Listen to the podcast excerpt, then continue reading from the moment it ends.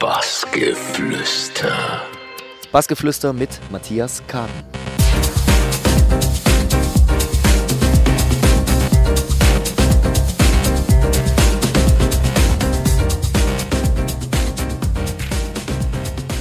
Willkommen beim Bassgeflüster hier vom Traumsafari Festival. Hallo. Ja, hallo, ich grüße euch. Ja, Matthias Kahn, fangen wir bei dir äh, vorne an und zwar in Gera. Da wurdest du auch von den ersten Haus- und Techno-DJs im Biux Ultra inspiriert. Was genau hat dich da daran fasziniert an der Musik und den DJs da damals? Oh, ja, also das war so um, ich sag mal 1996, 1997. Das war so das, die ersten Partys, wo ich richtig weggegangen bin, waren halt bei uns in Gera, diese Haus- und Techno-Veranstaltung. Und äh, damals hieß unser Club Biux Ultra. Am Anfang war ich noch als Gast und dort habe ich dann irgendwann nach zwei Jahren noch angefangen, als so wie Resident DJ immer das Warm-Up zu spielen. Ich habe dort immer das Warm-Up für unsere Gäste, ob es jetzt Steve Buck war oder keine anderen relativ bekannte DJs aus, ähm, aus Berlin, habe ich so am Anfang gespielt und vorher hat mich im Prinzip, wenn ich als Gast zu den Partys gegangen bin, hat mich das interessiert. Also ja, mir hat die Musik gut gefallen. Damals eigentlich mehr Hausmusik als Technomusik. Techno kam selten. Wir hatten wirklich ganz viel Haus.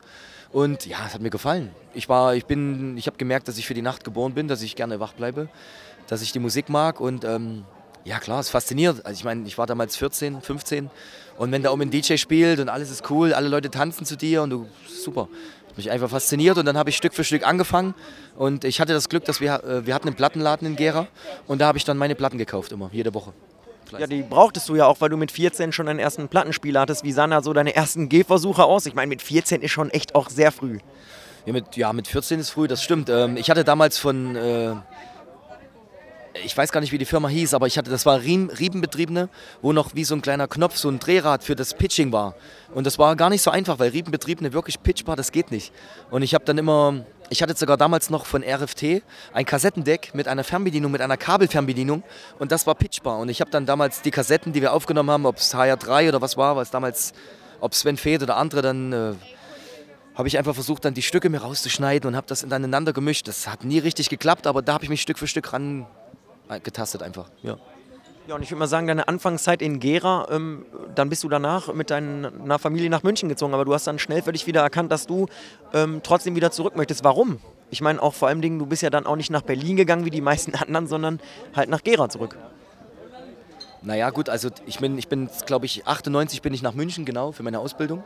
Und ähm, dort habe ich dann auch immer im Nachtcafé oder Nachtwerk, hieß das, glaube ich, mittwochs, immer aufgelegt. Also so Hausmusik auch. Aber ich hatte zu der Zeit noch nichts groß mit der Münchner Szene am Hut. Ich bin immer ins Ultraschall gegangen, dort habe ich mir Tobi Neumann angehört oder Herbie oder keine anderen andere DJs, die dort aufgelegt haben. Ich glaube auch Monika Kruse war damals schon da. Mhm.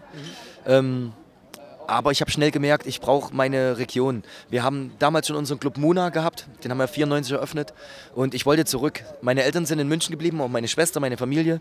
Ähm, nur ich wollte zurück nach Gera. Ich habe dort meine Hut gehabt, meine Freunde. Das Auflegen dort in der Region war ich als DJ schon relativ bekannt und habe dort meine Gigs gehabt. Und damals war die Münchner Szene noch nicht interessant für mich. Da war DJ Hell groß und andere Sachen.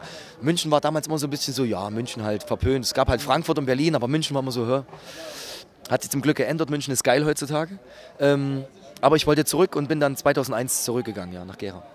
Ja, und seit 98 bist du auch Resident in der Muna. Ähm, warum ist das für dich so ein besonderer Laden? Und auch gerade ähm, so, was hast du da für besondere Abende erlebt? Warum du da auch eben die Treue hältst? Also klar, die ersten Partys waren bei mir in Gera, Biox Ultra. Aber ich bin dann Stück für Stück auch in die Muna gefahren mit 16, 17 und ähm, das, das, war dann der richtige Club. Das war eine Gemeinschaft, so die Familie, die immer zusammen feiert. Da ist kaum jemand hingekommen, der nichts damit zu tun hat. Es war wirklich eine große Gang, eine Familie. Man hat die Leute Stück für Stück kennengelernt. Ich habe dann auch angefangen, als Barmann dort zu arbeiten. Noch nicht als DJ, weil damals der Booker von der Muna, der hat immer gesagt, nee, du bist ein guter Barmann, aber du legst ja jetzt nicht auf. Und ich habe dann, hab dann trotzdem, Ende 98 habe ich dann dort angefangen auch aufzulegen. Ich habe Bar gemacht und nach meiner Barschicht danach aufgelegt. Und äh, seit 98, also jetzt knapp 20 Jahre, bin ich Resident und mittlerweile äh, bin ich auch fest im Team und äh, mache das Booking für die Muna zusammen mit noch einer Gruppe. Ja, das ist einfach mein Club. Seit fast 20 Jahren ist das einfach mein Club, mein Zuhause. Und ich bin stolz, dass wir dieses Jahr unseren 23. Geburtstag feiern. Und äh, du hilfst auch gerne äh, Nachwuchskünstlern, nämlich mit deinem Projekt Fresh Blood. Vielleicht kannst du da noch mal was drüber sagen. Du lachst so, gibt es das noch? Nee, Fresh Blood gibt es leider nicht mehr. Dafür hatte ich leider keine Zeit mehr. Wir haben das mal freitags in der Muna gemacht. Ich glaube, fast zehn Jahre lang habe ich das gemacht.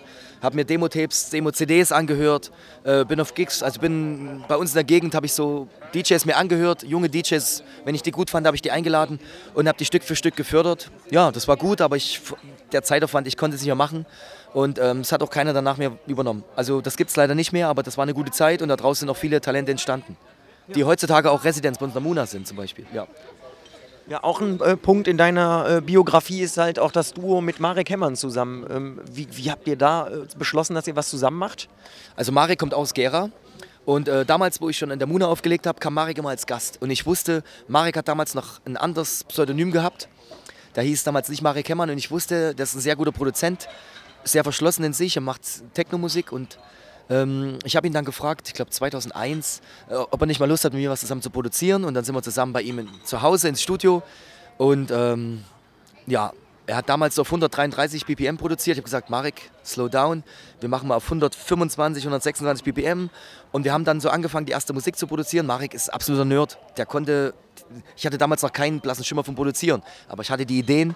Und daraus ist das, ja, mein super Lieblingsprojekt Hämmern und Karten entstanden, weil ich habe die Ideen mitgebracht für die Hausmusik, für das Groovige. Marek hat das Know-how gehabt, hat natürlich auch sein, äh, sein Techno äh, Einfluss mit reingebracht und da sind die ersten Sachen entstanden dann, ja. Aber es ist äh, trotzdem ruhiger geworden ums Projekt. Warum? Ja, wir haben, ich glaube, wir haben unsere letzte Platte, hm, ich weiß gar nicht, 2008, 2009 gemacht. Ähm, ich habe mich mehr an die Club-Richtung orientiert. Marek ist etwas offener, poppiger geworden. Wir sind immer noch gute Freunde. Wir sind auch irgendwo mittlerweile äh, fast verwandt, weil meine Freundin seine Großcousine ist, so ein paar Ecken.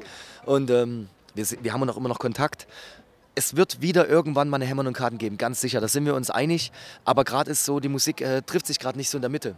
Aber irgendwann, Marek wohnt mittlerweile in Berlin, ich immer noch in Gera es wird es irgendwann wieder geben. Das weiß ich genau und es wird auch, wenn wir uns zusammensetzen, total funktionieren. Das weiß ich. Ja.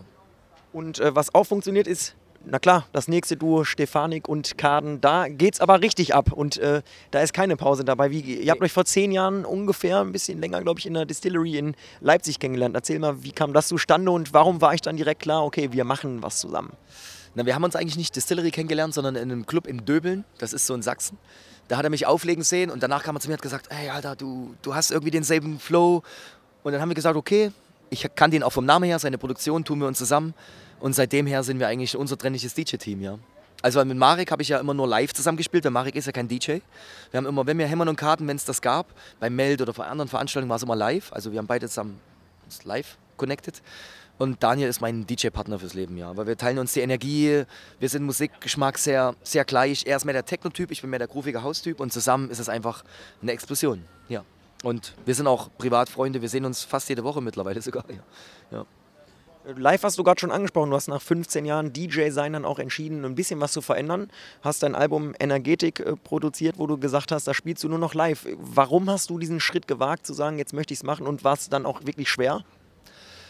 Es war natürlich schon schwer, das Live-Set auf die Beine zu stellen mit allem, weil ich wollte nicht nur mit dem Laptop mich hinstellen, sondern ich habe dann auch Maschinen mitgenommen und das alles zu bedienen, war für mich einfach interessant. Ich kannte das von unserem Hämmern- und Kartenprojekt ähm, und ich wollte es endlich mal alleine durchziehen, jetzt auch ein Live-Act. Und fürs Album, ich habe halt ein Dancefloor-Album gemacht, Energetik, und die Stücke wollte ich dann unbedingt live darbieten. Weil ich hatte zu der Zeit auch, ich wollte ach, immer Musik von anderen spielen, ist auch manchmal vielleicht sogar zu einfach. Und ich wollte es mir ein bisschen schwerer machen, mal nur meine eigene Musik. Und das ging zum Teil auch gut.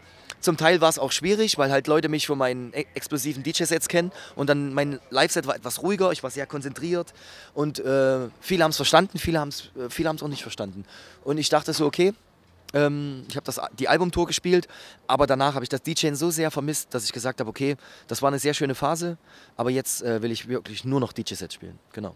Und äh, du bist auch in Ibiza im Amnesia Resident bei Sven Feths Reihe Cocoon. Ähm, ich meine, ist natürlich auch eine Nummer, die ist schon echt groß. Was hast du dir da gedacht, als äh, Sven da auf dich zukam und wie war das? Ja, also Sven kommt nicht auf einen zu. Das sind viele Leute drumherum. Sven dankt dann nur und sagt: Hallo Matthias, schön, dass du da bist. ähm, das waren sehr schöne fünf, sechs Jahre im Amnesia für Cocoon. Mittlerweile ist es nicht mehr so. Ähm, ich bin bei Cocoon, äh, im Amnesia bin ich raus und ich spiele dafür im Amnesia jetzt äh, für El Row und für Hyde. Und das gibt mir auch die Freiheit, zum Beispiel jetzt am Montag spiele ich im DC10, zusammen mit dem Daniel auch. Ja, Cocoon war eine super Zeit, aber die pushen jetzt mehr ihre eigenen Leute in der Agentur. Ich bin nicht in der Agentur. Und jetzt hat mich aber Hyde aufgenommen. In El Row bin ich eh schon lange, auch Resident, auch in Barcelona. Und somit passt das. Ich bin weiter in meinem Lieblingsclub Amnesia. Und, aber diesmal nicht mehr für Cocoon. Ja. Aber am Montag werde ich trotzdem zu Cocoon vorbeischauen, was los ist hier. Wir haben gehört, äh, DJ Live haben wir alle schon angesprochen, aber jetzt wollen wir noch auf die CDs äh, zu sprechen kommen. Du hast mal gesagt, ähm, durch das ganze Reisen hast du da 5000 bis 6000 CDs angesammelt. Was machst du denn in der heutigen Zeit mit diesen ganzen CDs? Ja, zum Teil die wichtigen äh, versuche ich zu digitalisieren oder versuche sie mir zu sichern, weil die CDs löschen sich irgendwann aus. Also ich habe ein paar CDs von früher, ähm, die springen oder sind wirklich, ich glaube CDs löschen sich nach 20 bis 30 Jahren wirklich aus, die gibt es nicht mehr. Und ich habe viele gesammelt und viele aber jetzt wirklich digital mir gesichert. Ähm, ja, CDs habe ich nicht mehr dabei, auch beim Auflegen, ich habe meine USB-Sticks, das läuft super. USB-Sticks und Schallplatte. Bei den Festivals nehme ich keine Schallplatte mit, weil es zu riskant ist, weil meistens die Plattenspieler springen oder es nicht unbedingt vorbereitet ist dafür ja, die CDs liegen bei mir rum und ja, gibt ein paar Leute, die sie vielleicht haben wollen, denen schenke ich die und dann ja, ist okay. Ja, kommen wir zur vorletzten Frage. Du bist auch ein großer Oldtimer-Fan und sammelst auch Emaille-Schilder. Vielleicht kannst du da mal was zu sagen. Was findest du denn daran so besonders? Und ich glaube, ich habe auch gehört, du fährst selber sogar einen Oldtimer, ne?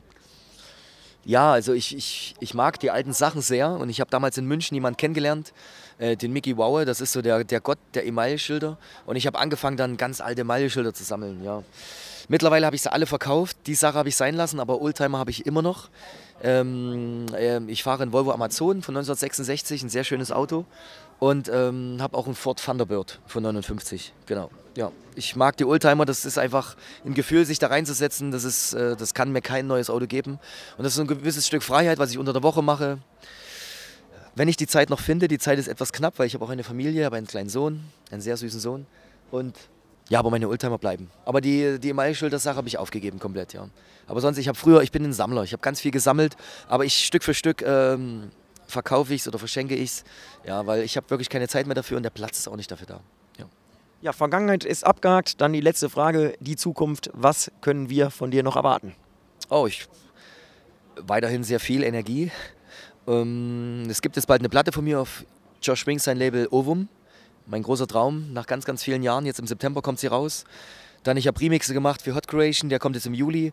Dann Remixe für Lapsus, für sehr nette Typen, Supernova heißen die. Dann ähm, kommt ein Remix jetzt äh, auf Material, ein Label aus Griechenland von dem Mihalis Safras und ja, viele Remixe, Platten. Es kommt noch eine Platte mit Daniel Stefanik bald raus, aber wir kriegen die irgendwie nicht so richtig fertig und äh, mal sehen, wo sie irgendwann rauskommt. Ansonsten produziere ich viel abends in meinem Studio und es wird dieses Jahr noch einiges an neuer Musik von mir geben. Ja. Da freuen wir uns drauf und wünschen dir auch weiterhin alles Gute. Schönen Dank, dass du Zeit hattest für das Gespräch. Danke dir. Ja, danke euch auch. Bis bald.